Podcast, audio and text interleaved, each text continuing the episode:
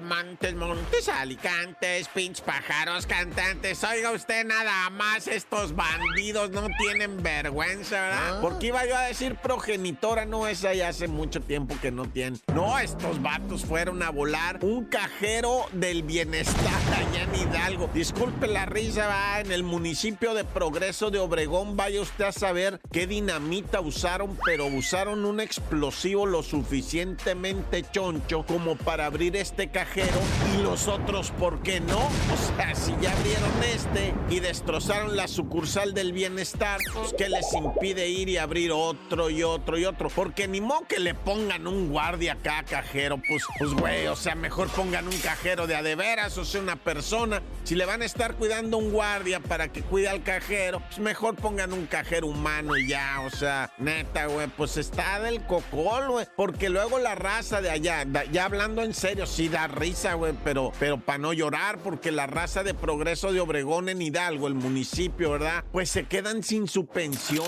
Acuérdate que estos cajeros están precisamente porque no hay dónde cobrar esas pensiones más que en los cajeros. Y esa raza, los morritos que se querían comprar sus tenis, ¿verdad? Nuevos con la beca de Benito Juárez, ¿verdad? Ahora no se pueden comprar ni sus tarjetas para el Amazon.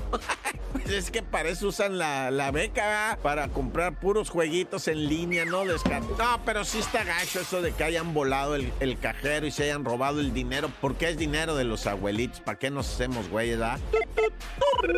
Y bueno, localizan en Sonora el narcolaboratorio más grande en la historia de México. Yo no sabía que lo estaban midiendo.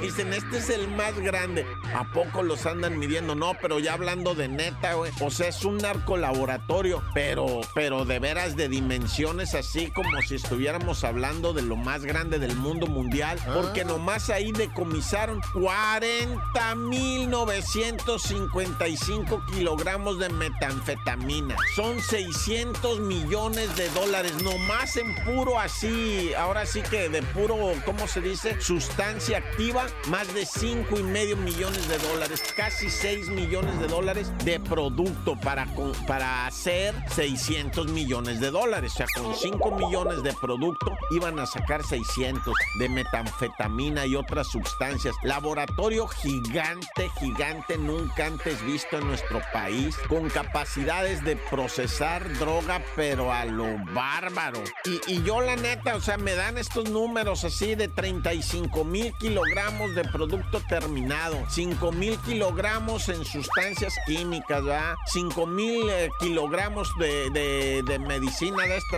veneno, ¿verdad? En proceso, dicen, no hombre, ya, ya, eh, ya tenían encostalados, ¿cuántos? 5 mil, ay no, pues es que las cifras son estratosféricas. ¿Y dónde quedó esto? En Sonora, en Sonora, ya en una ranchería.